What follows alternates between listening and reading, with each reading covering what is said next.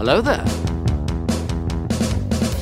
Un podcast de cine, series y cultura geek.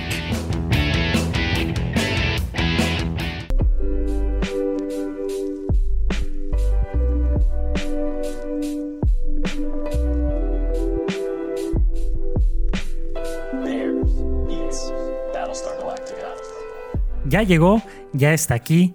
Esto es Hello There Podcast, donde hablamos de cine y cultura geek. Yo soy Brian Fett. Yo soy Mero Diego. Y yo soy Goyo Díaz.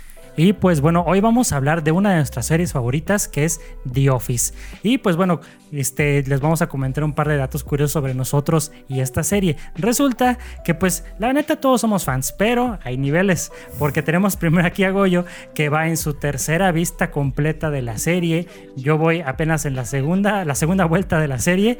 Pero aquí la gran noticia es de que por fin Diego acaba de determinar de ver por primera vez The Office y pues bueno, vamos a ver sus impresiones, qué le pareció la serie y pues mientras aquí pues ya se sabe en el cotorreo de siempre, así que bueno, eh, Diego cuando empezaste a ver la serie decías que a lo mejor no te convencía mucho, me, me acuerdo que un día me llegaste a comentar que cuando empezaste a verla comenzaste a ver también la de Community. En ese momento me dijiste que te gustaba más Community.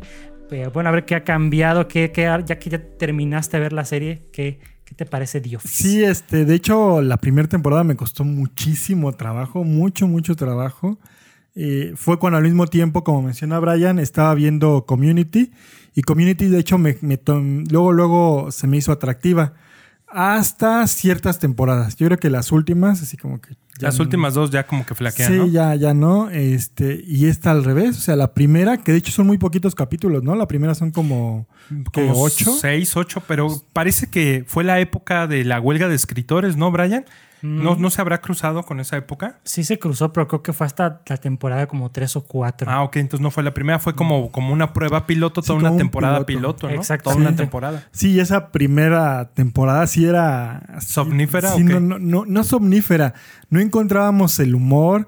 Odiábamos a Michael, o sea, con todo así nuestro ser, porque la vi junto con mi esposa. Entonces ella decía, no, no, no le entiendo. Está fea, cambia, pon otra cosa. Eh, acabamos la primera temporada, así como con mucho esfuerzo. Empezamos viendo la segunda porque no nos gustaba mucho la parte esta de, tener una cámara, que en la primera temporada se veía algo raro, o sea, se ve- deja de raro. Se veía como tipo, hasta en algunos momentos, como el proyecto de la bruja de Blair, Ay. que se ve que van caminando y se mueve mucho la cámara, no hacen nunca un encuadre correctamente, o sea, sí hay, pero siempre se está moviendo la cámara. Que, que ese es el fenómeno del mockumentary, ¿no? Es esta técnica de tratar de hacer un documental, pero es un documental falso, como tú dices de la bruja de Blair. Yo siento que tal vez sí nos cuesta un poquito de trabajo al principio ver de The Office porque no estás acostumbrado como a este tipo de, series. Ya después si ves, por ejemplo, Parks and Recreation, pues es el, es el mismo estilo que los están grabando para realizar un documental, pero creo que, mm, que rompe o rompió en su momento con, con varios estilos, ¿no? Para las series. Y creo que ese es como su valor, pero concuerdo contigo que la primera temporada es algo difícil. Sí, ya cuando empezamos a ver la segunda, empiezas a ver y siguen en lo mismo. Ahora, hay algo muy importante que se me hizo muy, muy, muy fuerte en Office, la gran cantidad de estrellas invitadas que tienen. Entonces ahí es cuando dices, la gente siempre lo, últimamente lo ha comparado con Friends, que también tiene una gran cantidad de actores invitados. famosos. Ah, sí. Pero creo que esta aprovecha muy bien a sus actores, porque aquí me parece que es en, en cuando acaba la primera y que va para la segunda, que sale esta um, actriz, ¿cómo se llama? ¿Y la Amy que es Adams. princesa? Amy Adams. Sí, sí. ajá. Entonces, eso ya ahí se vuelve interesante, ¿no? En la segunda temporada, odias a Michael. O sea, yo, yo lo odié con todo mi ser, ¿no? Y a Dwight, aunque Goyo así le tiene mucho, mucho corazón. Team Dwight. Sí, sí, sí. No, no, no, yo no podía con, ni con Dwight ni con Michael. O sea, sí, es que son demasiado estúpidos. O sea, esa era la, la palabra. Pero eh, ya ahí es cuando. Yo creo que cuando empiezas a odiar a un personaje, Es que es bueno. quiere decir que están haciendo muy bien su trabajo y que ya te enganchó.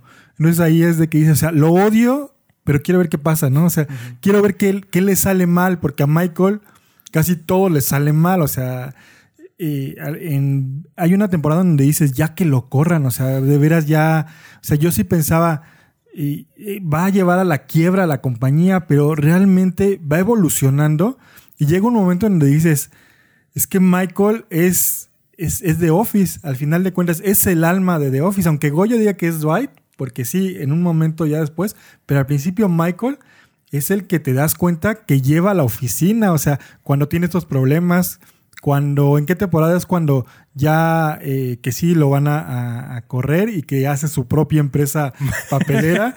es, buenísimo, eso es buenísimo. O sea, es que, es que te habla de la entereza de ese hombre, pero también hay un momento, Diego, muy importante, no sé si lo recuerden, eh, que por cierto, Brian, no sé si se han dado cuenta, trae la playera de Dunder Mifflin. Eh, hay un episodio muy bonito donde Jan eh, va con Michael a un Chili's y van a, entre- bueno, van a entrevistarse, a presentar un proyecto de venta eh, con un señor del gobierno de, Scranton. Y, y Jan quiere manejarlo como muy empresarial, muy ejecutiva. Y Michael de una manera humana y al final concreta la venta. Y no solamente en esa ocasión, también cuando tienen como una especie de congreso, una expo como papelera y de cosas de oficina, eh, cuando él quiere hacer una fiesta en su habitación, él logra cerrar otro contrato muy importante y también Jan se sorprende, que eran estos, estos como chispazos de Michael, que él siempre fue un gran vendedor. Tal vez como gerente regional no era tan bueno, pero como vendedor lo hacía muy bien. Y no solamente en ese chili se concretó la venta, también se concretó el ligue. sí. Sí. Bueno. de, de Pam. Que por cierto, no les vamos a. Bueno, de una vez les vamos a Ah, el advertir. ligue con, ¿Con con Jan? Jan. No, con Ah, Jan, sí. Es que yo pensaba con Pam y Jimbo. eh, Ah, no, de- de el los Con premios. Pam fue en unos, este, Los ¿cómo se llaman? Los Dondis. Que por cierto, si están viendo este podcast y a lo mejor no han visto The Office, eh, ya sé que es muy tarde la, la noticia, pero spoiler alert, esto va a tener lleno de spoilers, así que pues bueno, vean bajo su propio riesgo. Continuamos. El chiste es de que pues sí pasa, pasa esto porque también yo estoy muy de acuerdo, como dice Goyo, que a veces a Michael sí lo vemos como casi como un inútil, pero tiene como esos chispazos, es como casi un genio encubierto, porque dices, ¿cómo, cómo este cuate, cómo, cómo le va a salir algo bien de esto? Y le sale bien. Sí, es que te das cuenta de que aunque tiene toda esta locura, o sea, porque no es locura, eh, el que a veces sí piensas que está medio, este, tiene una locura es Dwight Ah, dentro sí. de su mundo, pero eh, es como que demasiado noble, demasiado... Sí. eh, Como casi como un niño, ¿no? Sí, muy a veces pensarías que como infantil, pero siempre sabe muy bien lo que quiere. O sea, eso es algo que, que lo deja muy claro en la serie, como dice Goyo. O sea, él iba, eh, como en este que van a este Chilis, eh, a, él sabía que para vender tenía que hacer chistes o hacer esta parte de amigable, humano, y lo logra. O sea, y casi siempre es fiel a sus pensamientos y a veces le sale bien y a veces le sale muy mal. Por ejemplo, le sale mal con lo de las canastas, porque cuando Ryan eh, quiere meter el Dunder Mifflin Infinity, que es esta página con la que van a vender, y que Dwight, mi Dwight, le gana a la computadora, le gana a la máquina, que luego hace un chanchullo ahí Ryan, pero Michael dice... eh, tenemos que recuperar a los viejos clientes, a los que hemos perdido, y, de- y hace unos como, como canastas, de esas que aquí en México se dan como de Navidad o que les dan a las personas de compras, con productos como chocolates y no sé. Eh, Sí, eran cosas ah, típicas de Scranton. ¿no? Aquí en Celaya, pues la típica cajeta, Sí. nunca falta. Sí, y otras cosas eh, bastante más como gourmet, ¿no? Sí, unas tortugas de chocolate. sí, sí, sí. Sí, las tortugas. Y ese episodio es muy bueno porque trata de utilizar como su esencia la que tú dices, pero digamos que ahí no le sale bien, a diferencia de otras cosas. Pero sí, yo, yo estoy de acuerdo contigo, Diego. Sí es el alma de la oficina, pero el que se lleva sobre los hombros la serie al final, pues es Dwight. Pero, pero concuerdo esta parte. A mí me encanta Michael Scott y lo que hace. Y a mí me parece un jefe, un jefazo, porque es muy humano. Recuerden cuando a Ángela se le muere uno de los gatitos, que finalmente sabemos que Dwight pues, es un poquito culpable en ese sentido. Poquito. Eh, Totalmente. y, y este Michael le pregunta a Ángela por el gatito y específicamente el gatito que estaba más enfermo. Eh, ¿Sprinkles? ¿O era Sprinkles, sí. ¿Sparkles? ¿O qué era? Sprinkles, creo Sí, que era Sprinkles, Sprinkles, ajá, así ajá. como brillitos, ¿no? Sí. Ajá. Y, y Michael tiene este detalle que nadie en la demás en la oficina nadie más sabía como de los gatos de Ángel y tenía eso es lo que me gusta como en un jefe era un jefe muy humano Sí, porque también hablando de estos momentos humanos de Michael, también tenemos otro donde esta Pam tiene una exhibición de arte en la que invita a toda la oficina y a la mera hora nadie va, solamente Michael. Y ese momento cuando dice, ve, ve la pintura que hace Pam y le dice, ¿cuánto por esta pintura? Y ella, ¿cómo que cuánto? Sí, pues la estás vendiendo, ¿no? No veo el precio. Ajá, no veo el precio. Y ella, no, pues no sé, no, no me acuerdo qué le dice, pero Michael está encantado con la pintura porque vemos en muchas ocasiones dentro de la serie que a veces sí de repente como que la quiere ligar a Pam este Michael, pero siempre es una relación que hace de padre e hija. Y vemos que cuando él eh, ve esta pintura y dice, no, está padrísima, pues Pam necesitaba ese, ese consuelo y pues lo termina abrazando a Michael. Termina ya después con un chiste de que espero y esa es tu llave que me esté picando. Era un chocolate, era un dulce. Sí. Era un dulce, pero también ese motivo porque eh, dice, esa es nuestra oficina. Eh, ¿Ese es acaso mi auto? ¿Ese es tu auto? O sea, él, él, tenía esto que para él la oficina no era un mero trabajo, era su familia. Por eso siempre y hasta el final dice que es como si se casaran sus hijos. Sí. O sea, tiene, que, tiene este detalle, pero es eh, a mí me gusta mucho y de hecho la relación que tienen estos actores que interpretan a Pam y a Michael es muy fuerte, incluso cuando se despide en la séptima temporada. ¿Qué uh -huh. te pareció cuando ves que Michael, te esperabas que Michael se fuera de la serie? Eh, ya me lo esperaba porque más o menos lo habían comentado. Mm. Eh, siempre esperaba, de hecho en series, en más bien temporadas anteriores, yo decía, lo van a despedir, lo van a despedir, o cuando ya él se va de, de Don bueno, lo corren y que él crea su propia compañía, dije, ya, y se va a salir de la serie. No, retoma su puesto, este, y está muy interesante cómo sale, porque aparte sale eh, pues por amor, ¿no? Porque aparte nos damos cuenta que siempre es muy fiel, o sea, vemos que tuvo problemas con Jan, es, es malísimo para las relaciones, pero no es él, es que no encontraba la persona adecuada, ¿no? Uh -huh. Entonces ya cuando encuentra a esta mujer, Holly. a Holly, este, y que él dice, no, ya me tengo que ir, o sea, fue, eh, creo que fue uno de los eh, cierres para un personaje de los mejores. Yo tenía mucho miedo porque cuando ya ven que él le quiere declarar su amor a Holly y primero está como con, con, gasolina que quiere ponerle como que un mensaje y siempre está padre porque al principio Pam como que lo odiaba. Al principio porque no lo toleraba. Y las, las bromas eran muy fuertes y muy pesadas y Pam, y Pam tenía como que cierto odio, como que Jim lo toleraba y Dwight pues era este pues, su gato, ¿no? Sí. Casi, casi. Y, o sea, idolatraba, siempre lo idolatró, fue muy padre, ahorita hablamos del final pero va, como dicen, esta parte de Pam que lo va queriendo y lo va queriendo. Entonces, cuando ahí ve Pam que él va a estar a hacer una tontería proponiéndole matrimonio de esa manera, no, no, ven, te ayudo, esa no es la manera. Eh, también busca su apoyo, no solo de Pam, sino de las otras mujeres cuando corta ya, ¿no? Ah, de sí, que... sí, que les habla a todas como si fueran sus mejores amigas. Sí, hay, hay reuniones. Rápido, es que me acaba de decir esto. Sí, sí, eso es muy bueno. Eh, pero yo tenía cierto temor cuando le pide matrimonio porque cuando abren la puerta y están todos así parados uno al lado y, y, te casarías conmigo, no, no, no. Y abre la puerta y está todo lleno de velas. Yo dije, va a incendiar ahí Dunder Mifflin. Pero lo bueno fue que se activaron los estos este, aspersores.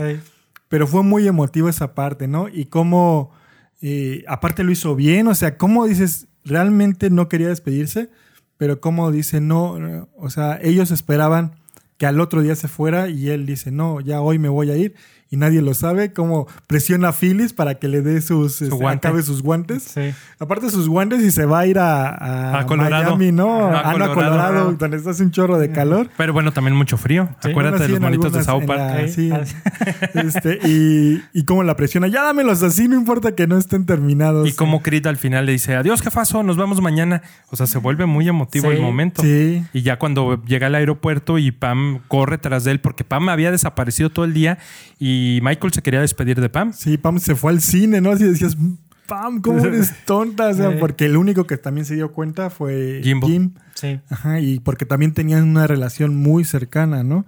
Eh, de hecho, una que me, me lo espolearon antes y esperaba muchísimo esa, esa escena eh, de la boda, ¿no? Ah. Yo creo que la boda es... Este, La boda de Jim y Pam. Jim y Pam. Este, es muy buena y más cuando me contaron que ahorita en esta pandemia volvieron a hacer Sí. este A recrear. a recrearlo con una pareja no que, que era súper fanática de The Office y De que se iban a casar. Ey. ¿Sí la viste Brian? Sí, del este. Algo de Good News, algo así, el programa de este John Krasinski. Sí. Ajá.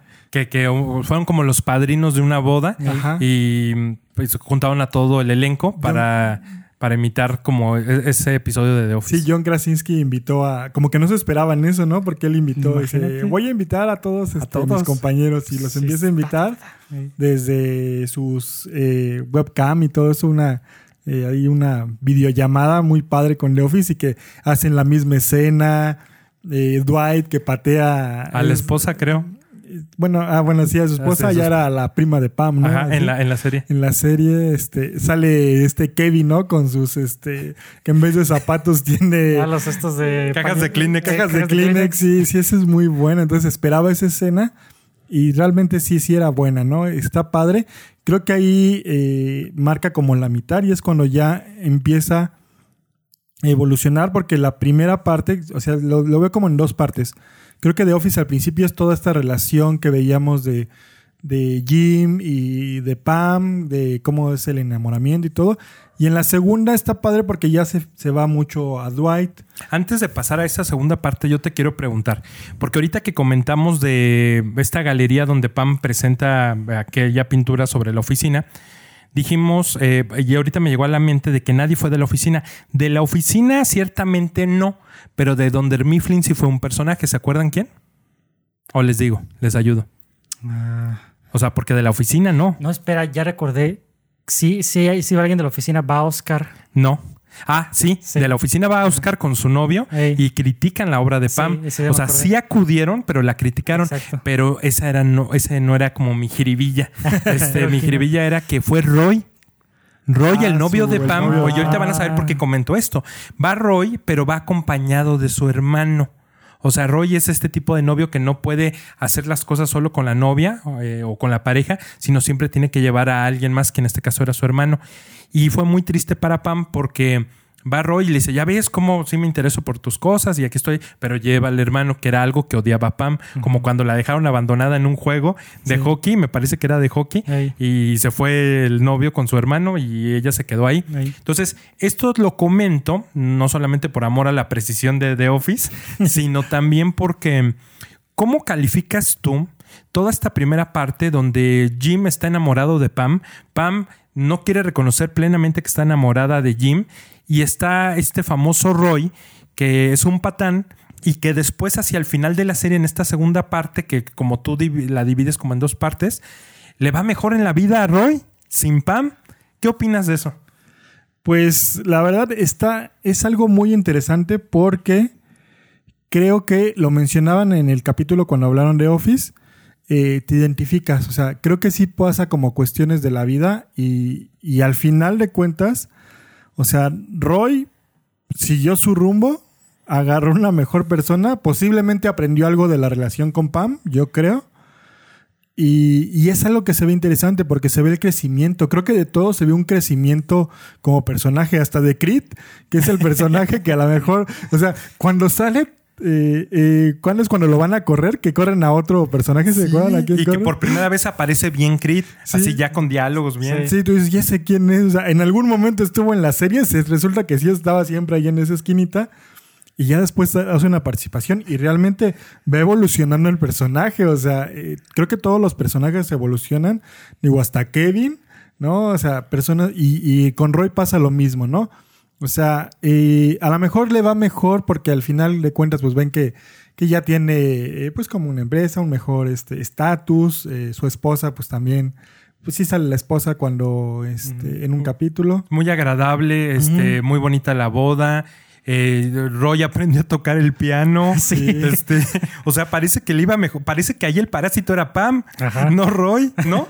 O sea, a, ese es mi parecer, aunque muchas personas se van a ofender, porque yo siento que la mayoría de las personas se identifican con los papeles de, de Pam y de Jimbo. ¿Qué opinan ustedes? Pues es que es la típica historia del amor y de que es la, la- el que se usan en muchas películas, series, novelas, lo que quieran, es esto de que se va a dar o no, si quieren o no quieren, que esto es parte de lo que te enganchaba mucho de las primeras temporadas de The Office, porque dices, híjole, es que como que el Jim ya le dio la indirecta y Pam no jala, y como que Pam ya ahora sí y Jim ya no, o cuando se va a, creo que es a Nueva York o no sé dónde está No, Jim. se va a Stanford. Stanford, sí es cierto. Ajá, con M, Stanford. Stanford, Connecticut, y ya después ahí está con Karen y dices, chinto, ya no se armó. Y que de repente que ya corta con Karen porque resulta que sí que era Pam y ya es cuando ya por fin se da la relación. Y es este, este sí que no, Pero ya después muchos dicen que ya cuando por fin ya se emparejan, muchos dicen, muchos dicen, no, es que ya no... Ahí decayó, ¿no? Ya que ya decayó, que ya no está el interés ahí. Sí, puede que al menos dentro de esos personajes ya no exista esa tensión, pero se compensa ahora con la evolución de Dwight, de las cosas que tiene que hacer ahora Michael. O sea, como que cuando a veces la serie flaqueaba en algo, como que lo lograba rescatar de alguna otra forma. Creo que donde de plano sí dio un tope y que sí creo que no se pudo levantar del todo fue con la salida de Michael, porque sí teníamos al sustituto que era este Ed Helms, ¿cómo se llama? Ah, Andrew Bernard, este, de, ¿cómo se llama? De Nardoc. Este, como que sí em, tuvo una evolución bien curiosa él porque por unos dramas de detrás de cámaras que les voy a contar ahorita, que no sé si se acuerdan que cuando él toma el lugar como gerente de, pues de Don Feeling, como que él eh, pues era medio agradable, como que parecía ser un mejor jefe que Michael, pero después pasa este, este incidente donde él se va de vacaciones o no se va a una... Sí, se va a un viaje de tres meses porque se supone que pierde toda su familia. Ajá. Y pasa esto y cuando regresa se vuelve un patán que ya no lo soportas a este Andrew Bernard porque ya le cae mal a todos y ya está así, ya está. Y esto se debe a que cuando está, esta de desaparición de tres meses fue cuando se fue a grabar las películas de The Hangover y pues que según ya entró en malos términos con los guionistas y todo, porque como que según ya se creía mucho, y fue cuando dijeron la venganza de los escritores fue decirle, ah, pues ahora tu personaje va a ser insufrible, totalmente. Y por eso pues vemos esta evolución tan drástica. Toma la varón. Qué, bueno que me cuentas, porque en este momento voy a ir con los escritores, con, con los guionistas. Qué coraje me da porque si hay un cambio en la personalidad. Cuando vemos a Andrew en un, en un inicio, cuando conoce a Jimbo en Stanford, también era una persona insoportable era un neurótico. Y después da una evolución a una persona muy salamera, este, muy lamebotas. Y después ya entra en una posición de tomar un papel de jefe muy, muy agradable, muy positivo. Incluso que va y permite que le hagan un tatuaje. ¿Se acuerdan? Sí. Y después cuando deja él de mala manera a Erin, que no se la lleva en el viaje, eh, y regresa, tienes toda la razón. Se vuelve como un, un personaje. Lo, yo siento que más que insufrible tal vez lo vuelven como infantil, como que lo infantilizan y lo ponen como muy loser y que, y que no funciona para nada. Y bueno, al final pues llega a tener el trabajo en la universidad donde él estudió, que era Cornell. Pero como que no tiene el mejor final. Y, odié que a Erin la emparejaran con uno de estos chavitos sonsos de al final de, la serie. que era el Jim 2, ¿no? El Jim Junior. Oye, pero ahorita que, estamos hablando de las parejas, por ejemplo, había que hablar de Angela y de Dwight, que son los que toman el papel que para mí Jimbo y Pam dejan a un lado. Pero, pero también quisiera escuchar tu opinión de nuestra queridísima Rashida Jones, es decir, Karen. ¿No te parecía que era mejor pareja para Jim? ¿Y no te parece que Jim fue un patán al dejarla así colgada en Nueva York e irse a, a Scranton por Pam? Sí, o sea, realmente tú veías y Pam, como dices, sí es un personaje que a lo mejor después mencionas. Eh, Pam es una persona, o sea, ella busca ser feliz. Creo que, nunca, o sea, aunque a veces busca crecer porque es cuando va a estudiar esto como diseño gráfico. Artes, ¿no? A Nueva York. Pero era algo de diseño gráfico. Era como una especialidad y que ni siquiera lo pasa. que ah, reprueba, creo que reprueba por Flash o algo así, animación. era mala para eso porque a lo mejor era buena para dibujar nada más, pero para ser un diseñador gráfico no, no nada más basta con que seas bueno dibujando. O sea, y no es solamente un comentario de Diego, es un consejo de vida. este, y de conocedor, de profesión. Ahí se ve que ella como que no sé, o sea, eh, se, se vence, o sea, se deja vencer por esa parte. O sea, aunque Jim sí le decía si puede seguir algo adelante, ella decía, no, pues sabes qué, voy a estar en ventas. O sea, voy a regresar a la oficina. No regresó al puesto de eh, secretaria, pero pues eh, recepcionista era, ¿no? Este, entonces regresa así como a ventas, pero a lo mejor ahí te das cuenta de que, o sea, ella, no sé, a lo mejor no quería como crecer tanto profesionalmente. Es que parece que no tenía ambiciones, porque acuérdense que pues todo lo dejaba. Hubo una vez que Jan fue a la oficina y les dijo, oigan muchachas, pues hay un programa para poder empoderar a las mujeres Y ahí como que la que resaltó más fue Kelly. Y que después con Sable, o ¿cómo se llama? Sabre. Sí, Sabre. Saber, Ajá. eh, sí, sí la tomaron en cuenta. Sí. Sí. Pero aquí ella pues le decían, oye, tenemos un programa en Nueva York que estaba emocionada Jan de poder jalar a alguien de la sucursal y ella no quiso. Yo siento que no tenía ambiciones. Y Jimbo, que inicia la serie también sin ambiciones, o sea, porque decía, pues estoy trabajando aquí como que no, no veía un futuro. Ya al final de la serie creo que sí hay un crecimiento para Sí. Jim y siento que durante mucho tiempo Pam frenó el crecimiento de Jim por egoísta. Incluso en un foro público que se hace en los últimos capítulos, donde ya presentan el documental Le y la gente le dicen, oye, pues tú has sido muy egoísta y has como limitado el crecimiento de Jim. Yo creo que, que eh, el personaje de Pam es muy anodino, es muy gris. Me choca Pam y yo quería que, que Jim se quedara con Karen. Sí, Karen, Karen es más este, simpática. De hecho, en muchos momentos como que sí dice, sí, que se quede con Karen. Más viva. Pero eh, Pam, pues básicamente es esta ancla que ayuda a, también a toda la oficina. Al final de cuentas, ella es eh, la que ayuda a la oficina, o sea, porque no solamente es con Jim, se ve mucho con Michael. Al final se ve con Dwight. De hecho, Dwight menciona, Ángela. es mi, este, es mi mejor amiga, o sea, Pam, o sea, con, Cuando lo dice, odiaban. Sí. sí. este, o sea, tiene una relación con con Ángela, que digo, ahí como que nunca fue tan buena, pero ahí sigue. Erin la veía así como, no, pues es que tú eres el modelo a seguir porque fuiste la gran secretaria, ¿no? La gran recepcionista. Entonces, eres esa, ancla interesante, como el, el papel humano que, que también pasaba en la oficina. Entonces, eso es algo importante.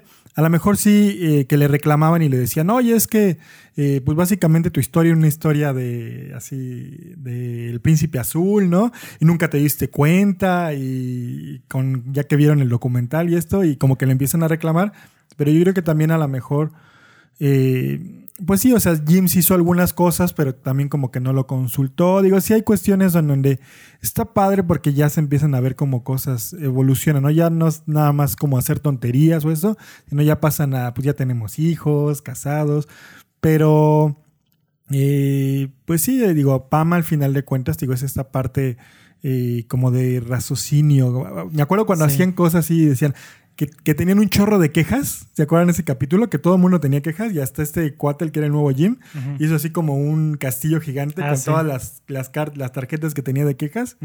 Y la única que no tenía ninguna era Pam. Pam no tenía ninguna queja. O sea, quejas como de, servi- eh, de servicio al cliente, ¿no? Sí, que de- de que se todos. quejaran en contra Era de Pam. casi como el cerebro de la oficina. Casi, casi. Que la verdad sí tiene razón Diego en ese sentido. Era como, como eh, un nodo que unía a los diferentes personajes a través de diferentes situaciones. Sí es importante, pero un dato curioso es que en Inglaterra la serie original no tenía esta intención y aquí fue como una, una confusión y genera un, este guion donde hay esta relación romántica que en la serie original de Reino Unido no era así. No, y aparte la duración también, porque la de Reino Unido, pues nada más duró dos temporadas y un especial en Navidad. Y en cambio aquí fueron a hacer las nueve temporadas, ¿no, Diego? Sí, no. no. Y ahora, ya que estamos hablando de la evolución y todo, ahora queremos preguntarte, digo, ¿qué te pareció el final? ¿Cómo viste el cierre de toda esta serie? Todo este proceso, todo este crecimiento que ya hemos hablado de evolucionan, las parejas cortan, regresan, y ahora ya todo este cierre. ¿Qué te pareció todo este business? A mí no me gustan los cierres de series porque casi siempre son malos. O sea, hay cierres de series muy malas. A mí no me gustó That 70 Show cómo cerró. Muy triste. Eh, ni qué decir de How I Met Your Mother. O sea, yo Yo creo ni la que terminé. es de, es de los Pero si tú eras mega fan. Era güey. mega fan y decidí en la octava temporada a la mitad. Fueron nueve, ¿verdad? Creo que sí fueron Sí, nueve. creo sí. que en la octava, o sea, una antes, a la mitad, la decidí acabar. Pero a ver, en, The la Office sí te sorprendió. Mm, Fíjate que no me sorprendió tanto, pero me gustó mucho el final. O sea, me gustó que el final. No me gustan los finales felices, pero este fue un final feliz y se me hace un excelente cierre para esta serie. O sea, se me hace los, los últimos que son como cuatro capítulos. O sea, el de cuando Dwight lo vuelven este Gerente. el gerente, que que era lo que siempre quería. Este, ese es muy bueno y que también que Ángela ya le va mal, le quitan a todos sus gatos, vive... Pierde casi, su casi- departamento, su casa. Ajá, Sí. ya todo eso. Este, y que están así también todos como eh, nerviosos porque van a pasar el documental, que comentan de que también grabaron al senador este, que ahí dice que es gay. Entonces estuvo muy padre esos. Y los dos últimos que son ya al final, que hasta lo mencionan, o sea, como de todo esto, Dwight, que sí quería realmente la oficina, o sea, ex- explica, este, se jubila, este, ay, ¿cómo se llama el negrito? Este, Eh, ¿Daryl o no? no, no, no. Eh, Em, pero- Stanley, se Ah, jubila Stanley, Stanley, Stanley se jubila, ¿no? Porque es lo que siempre buscaba y Dwight le dice, ah, ok, te jubilaste porque les da un pastel. Corremos a Kevin, ¿no? Y todos, sí, pero ¿por qué lo corres? Porque como dice, bueno, alguien me puede decir algo de su trabajo profesional, algo por lo que no lo pueda correr. Y todos se quedan callados porque pues él mismo ni matemáticas sabía y estaba en contabilidad. Pero era muy bueno para jugar póker. Sí. Y se requiere ciertas habilidades. Que al final creo que Kevin tiene un, un final también digno porque empieza a hacer otras cosas, otras cosas que disfrutaba, que es poner un bar. Creo que está bastante padre esa, Sí, pero está padre como, o sea, realmente Dwight pone en su lugar el, la oficina. la oficina. lo ¿no? optimiza completamente Sí. porque en esa oficina lo que menos hacía era trabajar. ¿Cuánto tiempo no se perdió en las reuniones de Michael? Sí se perdía tiempo, pero aún así era una de las mejores sucursales. Bueno, eso Sí. sí, la más que hasta le preguntan a Michael, ¿y cómo le hiciste? Y que él empieza a decir, bueno, pues cuando No uno se imagina trabajo. y uno, tú piensas que la posibilidad es que se quedan así como, o sea, ¿cómo? Y que ni siquiera sabe explicarlo cómo. No, y es que tenía a un supervendedor que era Stanley, que había sido muy bueno. Dwight. Tenía a Dwight, Dwight. que era el mejor, que hace su discurso así todo fascista. Eh, también tiene, pues básicamente a Dwight y a Stanley. Bueno, no, se supone que Jim también tenía de repente así. Mm. O sea, era bueno como en la parte administrativa, porque ya ves que él también lo querían como para. eh, Co- y fue cogerente. Fue cogerente, o sea, él Y ahí me cayó muy gordo cuando aventó a Michael al acuario, a la pecera esa. Lo dejó caer, no, simplemente mete No, las, le puso así, no, es que hizo a un lado. mete las manos y se mueve así, Sí. que es, En vez de agarrarlo. en vez de agarrarlo y que todo el mundo se queda así como, oh. No, a mí me dio mucho gusto porque nos mostró la calidad de persona que es el Jim. O sea, sacó el cobre. Goyo odia a Jim. Sí. Sí, no, no me encanta, no me encanta por lo que le hizo a Karen. Pero no, yo creo que sí, este. O sea, aparte es algo importante. Digo, lo pasaban que era como que en un día.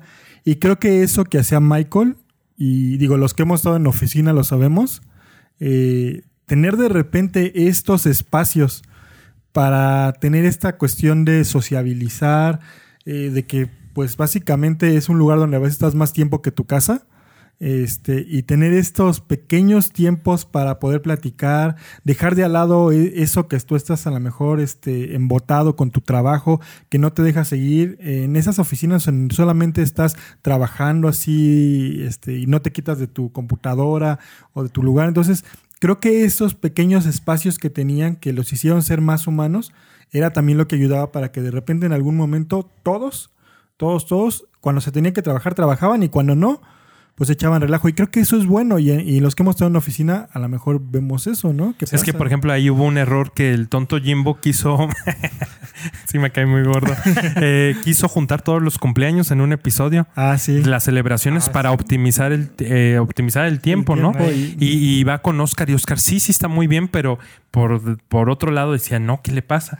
Y al final demostró que no era así, que no debía ser así porque no todos querían el mismo pastel y además cada quien te- quería tener su propio momento. Más allá de perder tiempo, era el reconocimiento a cada uno de los trabajadores. Y siento, y Crit se lo dijo, o sea, también Crit Sí. quería su festejo y criticaron y al final le dice Jim a Michael que por alguna situación Michael había tenido que salir de la oficina. Le dice Michael, trataste de juntar los cumpleaños, ¿verdad? Sí. "Mm, yo lo traté de hacer hace algunos años y no funcionó. Pero ya aprenderás. "Eh, pero no voy a estar aquí toda la vida. Yo decía lo mismo. Sí. Y ahí es cuando le cae un, a John Krasinski, al Jimbo, le cae así como un balde de agua fría que dice, güey, hombre, ¿qué, Sí. qué estoy haciendo aquí? Y, y va a ser como que su destino. Y entonces es cuando trata de tener el otro trabajo que se quiere robar a Darryl de, de, Ah, sí. de ahí de la bodega. Pero por eso yo digo que Michael es una persona muy humana porque él entendía este proceso humano que necesitan las personas. Eh, eh, creo que él... Ah, no, Michael no contrató a Crit pues, porque Crit llegó en la época del anterior jefe. Sí. Sí, pero como dijo Crit, él llegó a una oficina a pedir trabajo Sí, y encontró trabajo. pues, buscaban trabajo, fue y se sentó y ya no lo sacaron. Ah, y sí. hasta él decía, ¿y en qué trabajo? Trabajaba en calidad. En calidad, sí. Ajá. Me encanta que al final de la serie dice, ah, nada más por un día en la compañía de una fábrica de comida para perro. Casi como que- Sí, no, no sabe nada. No, Ajá. no. Pero el final es buenísimo porque en el final todo se junta. eh, acaban las parejas de esta segunda parte que les digo, que es Dwight y Angela, que ya se juntan y que dicen, pues, o sea, nos vamos a juntar después de, se supone que pasa tiempo, ¿no? Y que dicen, nos vamos a juntar y no nos habíamos visto en la oficina desde que hayamos corrido a Kevin, porque se van a juntar para platicar del documental. Este, pero fue de lo que más me gustó de- del cierre es que, eh, como se lo dividen en dos partes, que se supone que ya son amigos este, Dwight y Jim, y ya al Ah, final sí. Dwight lo estima mucho y eres mi, como su padrino, ¿no? Mi mejor hombre y todo eso, y, y que Jim le dice, no, yo no puedo ser tu mejor hombre. Porque ¿Por soy menor de edad. Porque soy menor y debe ser una persona mayor quien sea tu padrino. Y se voltea y es Michael, ¿no? O sea, que regrese para ese, ese cierre Michael, eh, que regrese él, que regrese Kelly, que regrese Ryan, o sea, regresaron todos los personajes, los que realmente en algún momento fueron parte importante de la oficina. Eso es lo que yo siempre busco en, en una serie, o sea, porque en Community yo decía que ya al final a lo mejor regresen un poquito. No digas nada de Community que todavía no la termino de ver. Y me- me, me gusta mucho. ¿Cuántos años? Pero- Pero no, no regresan. pero, pero, ¿no te encantó ver a Michael eh, ya envejecido, Sí. con canas, con una actitud diferente? Ya su actuación es como si fuera otro, otro personaje y, y- y es súper emotivo y, le- y lo- y te cuentan que logra sus cometidos, tener muchos hijos. Y no, no solamente tener muchos hijos, tener dos teléfonos porque ya se le llenó un teléfono de todas las fotos que le está tomando Sí. a sus hijos. Eso es tan noble, tan Sí, bonito. Sí. Tan Michael aparte. Porque aparte hablando rápidamente del final, a mí la parte en la que casi casi me saca la lágrima es cuando regresan a la oficina y todo lo planearon muy bien. La- el posicionamiento de las cámaras y todo el bloqueo está excelente porque hay una parte en la que empiezan a interactuar y parece que regresa al primer episodio porque Pam, que ella ya no tiene nada que ver con la oficina, llaman y ella contesta y dice, ¿dónde Griffin? Is Pam. Y empieza a empiezan a moverse la cámara y todos empiezan a sentar y a poner los Eso, lugares donde estaban antes. Y fue cuando dije, eso, eso es lo que yo quería ver en un final, como de alguna forma un, un callback al principio de la serie, como para hacer el cierre perfecto y eso es lo que a mí me encantó. Sí, sí, sí, o sea, realmente ahí yo la vi tío, con mi esposa y mi esposa al final también así lloraba porque realmente te recordaba toda esta parte, como antes eh, que tenían problemas Pam y Jim, aunque Goyo lo odie, pero que Jim dice, les pido un apoyo a ustedes a los que hacían el documental y le hace este... eh, como DVD donde tiene algunas escenas Ah, sí. y le da la carta que, ella, ve dice. porque ella nunca se enteró de que, que está en la tenía tetera, la ¿no? carta, ¿no? Porque él la sacó. Él la sacó antes, ajá. O sea, se llevó la tetera, pero sin la carta, que era una seguramente una declaración de amor. Ajá. Y eso de- desde la segunda temporada. O sea, es padre que te recompensen para los que son muy fans de que digan, híjole, pues sí, la carta, que es dentro de un listado de, de las mayores incógnitas que les gustaría ver a la gente en The Office, creo que es la número uno que todos quieren saber qué estaba es lo que escrito. decía escrito en esa carta. Estaba viendo que dicen que los directores le comentaron a Pam que en esta parte que como que era eh, el eslabón que unía todo, que cuando se fue este eh, Michael, que ella va corriendo y se despide, que también le dijeron, sí, dile algo, porque realmente es su último capítulo que va a estar él en la serie y que sí le dijo algo muy emotivo, pero que no quisieron grabar, que era lo que ya, que no había un guion ni nada, pero que sí realmente ella le dijo algo. Y que también en esta este, tarjeta, que realmente Jim sí le había escrito algo a Pam de verdad, así agradeciéndole por todo eso, y que también por eso ella como que sí le da esta emoción cuando la toman, así como que... La está leyendo. Sí, la está leyendo porque realmente sí es, es emotivo lo que ponen, pero nunca lo lee. Y cuando están en, en el teatro le dicen, ¿y qué decía la carta? Este, no, pues es algo personal, ¿no? Porque la gente lo quería saber. Pero sí, es, es muy, es muy padre también como eh, estaba haciendo su mural este feo Pam, porque la verdad estaba muy feo el primer mural que estaba haciendo. Y al final lo hace con todos los personajes de la oficina, que hasta está Michael ahí. Pero el- ¿sabes quién faltó? Gabe. Ah, El, el alto que El hizo de Abraham sí. Lincoln. Pero es que él era de Sabre. Sabre, sí. Ah, Pero faltó Gabe. que me regalaron muchos muy chistosos de esta chica, la, la que era británica, ya se, se llama... Ah, la de. Sí, la que sale al final. La que se impuso para Sí. ser Ah. este Que, gerente. que, que mete. que llega Gabe y que dice feliz cumpleaños a Gabe y que le dice, oh, get out, Skeleton Man. y que se va.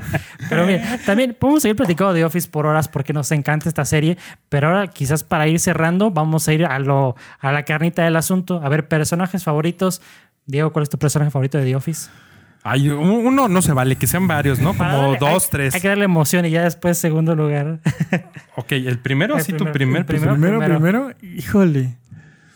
Mm, Es que mira, yo al principio digo odiaba a Michael, pero al final yo sí lo, lo quise mucho al personaje de Michael. Y como dice Goyo, este final que tuvo, que, o sea, ya se veía como más maduro eso, pero es buenísimo la escena donde lo toman otra vez y dice, sí, es como si un padre se siente orgulloso de que su hijo se casa con su otro hijo, ¿no? Ajá, O que sea, entonces no como- todos estaríamos orgullosos de eso, pues claro que no, pero e- eran mucho las frases de Michael. Hasta cuando también, ¿no? Llega y que no sé qué frase le dice Dwight y dice, eso dijo ella, porque era lo que siempre Ah, sí. decían.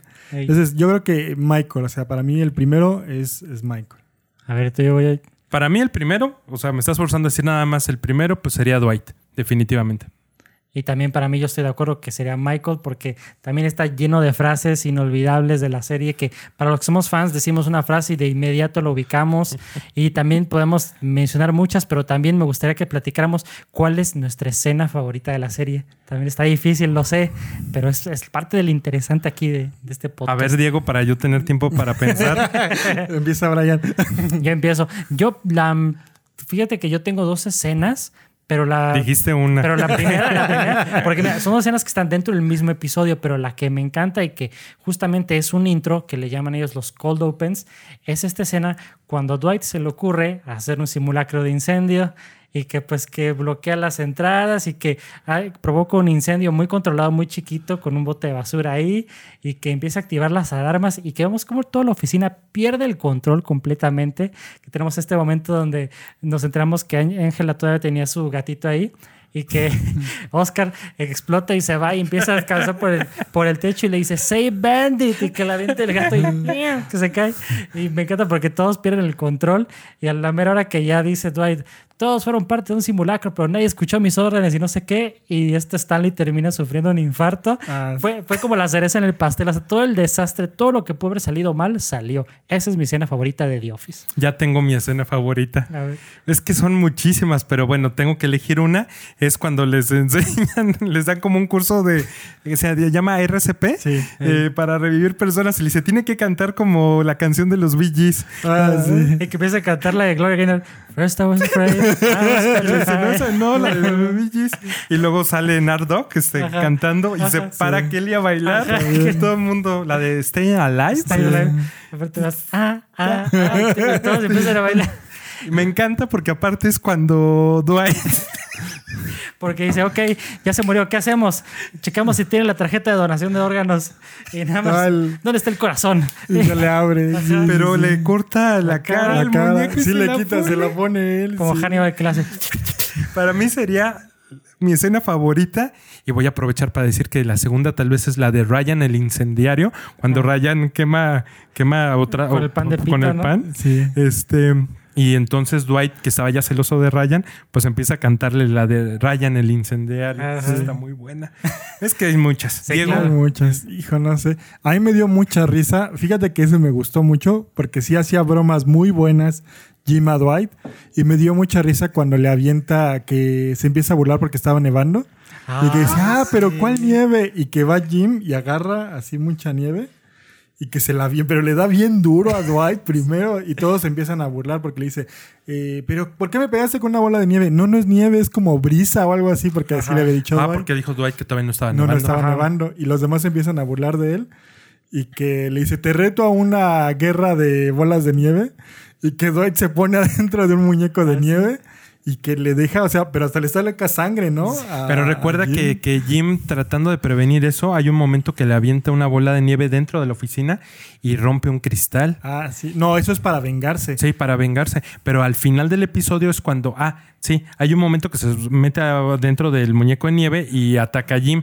Luego se quiere vengar Jim y rompe el cristal. Y al final del episodio, Sí, que está todo lleno de de, hombres de muñecos nieve. de nieve. Y él así tiene miedo. Ya lo quebró Jim. ya lo quebró, tenía un Me Por- encantó ver el miedo en sus Porque ojos. aparte, Dwight le dijo, eh, para que ya no te haga nada, tienes que aventarle una bola en la cara a Pam.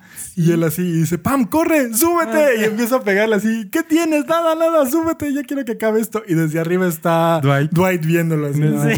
O sea, no estaba dentro de No. ningún muñeco porque incluso el temeroso Jim está picando Sí, a los picando. muñecos. Empieza a decapitar con los bolsazos de Pam y me encanta porque ninguno es y nada más Dwight lo está viendo desde lejos. Es como la venganza perfecta. Tienes razón. Sí, es es, que esa es la venganza de tantas cosas que le hizo ahí porque lo lastimó mu- Sí. de todas formas, física, Ay, psicológicamente. cuan- cuando, le metió el escritorio al baño. ¿Te acuerdas? y que aparte él muy propio empieza a contestar ahí. Sí, cuando hace el super escritorio, no sé qué. ¿te Ah, acuerdas sí, dos escritorios. Y después Jim los pone pero Megadesk. arriba. Ajá. Pero recuerden que una vez Dwight salvó al Jim. Cuando le avienta este Ah, aerosol ajá, a este Roy. le salvó la vida. Que no está genial porque aparte ya mencionamos aquí las escenas favoritas. Y sí, o sea, nos podemos seguir de largo porque no es que es buenísimo, o sea, si ustedes no, si tú no has visto The Office, tienes que verla, sí o sí la puedes ver ahorita en Amazon Prime, antes de que la quiten de cualquier streaming, antes de que nos llegue el de NBC o yo qué sé, tienes que ver The Office si no la has visto. Eh, pero modos, si no la has visto y llegaste hasta el fin de este podcast, pues ya te spoileamos, lo siento. Pero ¿qué crees que, que aunque hayan escuchado todo esto, como son muchas temporadas y muchas vivencias, hemos platicado yo creo que ni siquiera el 3% de todo lo que sucede en The Office. Por supuesto. La van a disfrutar de cualquier Sí, manera. Totalmente, así que que no te desanimes si ya viste esto. Qué padre que compartiste este momento con nosotros, pero si tú no lo has visto, vela. Si ya la viste, por favor, escríbenos en los comentarios quién es tu personaje favorito, cuál es tu momento favorito de The Office para platicar aquí con nosotros para ver si coincidimos en los mismos. Y pues bueno, así es como terminamos esta edición de- del podcast del Yo día de hoy. quisiera, Brian, antes para hacerlo un poquito más interesante, antes de que les des el cierre, em, preguntarles quién es su personaje favorito que no es Michael y que no es Dwight. Buena, sí. ¿Quién es el personaje favorito de ustedes que no es Michael y que no es Dwight? Fuera de ellos dos. Híjole. Yo me iría con. ¿Quién es Jimmy Dwight? Ah, Jimmy no, di- Dwight. di- perdón, dijiste Michael. Michael y Dwight. Michael y Dwight. Ninguno de ellos dos. Fuera de ellos, ¿quién es su personaje Yo favorito me de iría la con- oficina? quizás con. No sé si Kevin o Ryan. Es, la- es un volado. ¿Tú, Diego? Mira, es que a, mí al principio sí me gustaba mucho el personaje de Jim, pero al final como, o sea, bajó mucho en la parte como de comedia. Mm. Eh, pero sí, sí se me hacía como, o sea, las bromas con Dwight eran muy buenas, pero ya llegó un momento cuando fue serio que como que perdió mucho, ¿no? No sé. Yo te me acuerdo de uno que es muy incidental. Yo me voy con el primo Mouse. Cousin Mouse. Ah, muy bueno. ¿Tú, Diego, entonces? Mm, Pues no sé. A lo mejor, ¿sabes qué? O sea, también eh, siento que uno que se llevó también, Kevin. O sea, Kevin era, o sea, como decimos, o sea, lo ponían así que no sabía matemáticas, pero era muy bueno en el póker. Era baterista, Ah, sí. cantaba. Scranton City. Y luego de. Scranton City Sí. 2. Este, o sea, hasta tuvo este, ahí un, un, un affair con alguien ahí de- del edificio, ¿se acuerdan? Ah, que sí. también. Y también tuvo el momento cuando Michael le propone matrimonio a Holly y le dice, nos vamos a mudar. Nosotros también. O sea, nos sí. vamos a Colorado. Ajá. Nosotros también. Ajá, O nos muda- nos Ajá, algo mudamos. No, pues ellos. Y aparte era muy noble, ¿no? Porque en, en este final de temporada, cuando de- que lo despide este Dwight y que le hacen como la despedida de soltera a Jim, que van al bar donde está Kevin. Bueno, es el bar de Kevin. Sí. Y, y así como que se sienten enojados y no quieren hablar. Jim lo hace a propósito para que como que se incontenten. Y como Dwight le empieza a decir, bueno, pues es que eras malo en matemáticas, no sabías hacer las cosas, todo siempre tuviste muchos problemas. Y Kevin así, ¿y nada más eso? Sí, ah, sí me quieres. Así, sí, o sea, él no le importaba que le dijeran que hiciera mal su trabajo, él lo que le importaba es que lo estimaran como persona. Y creo que todo mundo lo quería en la oficina como persona, ¿no? Acuérdate un, un episodio donde Dwight le da masaje Ah, y sí. se tiene que el- apoyar sobre el archivo El archivero así para darle masaje sí. porque no podía. Bien. Sí, pues tanta carne. así. Y cómo se comía sus M&M's. Sí. Sí. Ah. Así que viene su único. A ver tú, güey. Yo, Creed.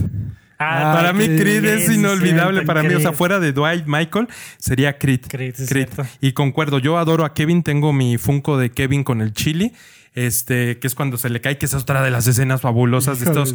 eh, ¿Cómo le llamas tú, Brian? Cuando. Cold, cold opens. eh. Ajá, me encanta. Cuando carga su, no sé, Su como olla. su olla de chili termina tirando. Porque te describe que es una tradición de familia y no sé qué. Y, y nadie lo prueba. Ah. No, pero aparte, Office, eh, tienen que verlo. Si todos alguna vez han estado en una oficina, digo, creo que realmente esto, eh, o sea, ya lo estaba pensando después de, de que terminé la serie. Digo, esto, eh, Goy y yo, y digo, ahorita no está Hans, pero estábamos en una oficina y me acordé de todas las cosas que vivimos ahí. Es- no sé, estaría bueno que hasta este Hans tendrá el clip este de, del baño. O sea, porque me acordé y dije, nosotros también hacíamos cosas parecidas, porque nosotros sufríamos discriminación en el baño de nuestra oficina. y Hans hizo un video buenísimo así para, así de broma, pues. Eh, o sea, esas cosas que vivíamos en la oficina. Brian llegaba a nuestra oficina también para platicar. O sea, lo vivía realmente. Teníamos esta cuestión de que no nada más éramos eh, compañeros de oficina, sino ya amigos, yo creo que hasta familia. O sea, eso es muy importante. Entonces, eh, te puedes identificar mucho. O sea, eso es muy padre y, y, y que te da gusto estar en esa oficina, ¿no? Es lo, lo que pasó este, y, y yo también en algunas cosas sí me vi reflejado. Sí, completamente. También, si tú eres Godín, te vas a identificar muchísimo con esta serie. O si alguna vez has trabajado en oficina, de entrada te vas a acordar de algo tal y como lo está mencionando Diego en este momento. Y pues sí, entonces, con estos pensamientos, estos personajes también extras que teníamos que mencionarlos sí o sí, pues también es como damos por concluida esta edición del podcast. Y pues sí, como ya te habíamos comentado, escríbenos ahí los comentarios, tus personajes favoritos, eh, momentos favoritos. Y pues tenemos una discusión muy bonita aquí de The Office. Y pues bueno, si te gustó este video, eh, te invitamos a que le des like y consideres suscribirte para seguir recibiendo podcast y contenido de cultura geek y de tus series y películas favoritas. Y si estás escuchando este podcast en Spotify o Apple, ahí califícanos, síguenos. Y también, si te encanta toda esta onda de la cultura geek, en redes sociales vas a encontrar que Hello There es la central de la cultura geek. Así que nos despedimos por esta ocasión. Yo soy Brian Fett. Yo soy Mero Diego. Y yo soy Goyo Díaz. Hasta la próxima. General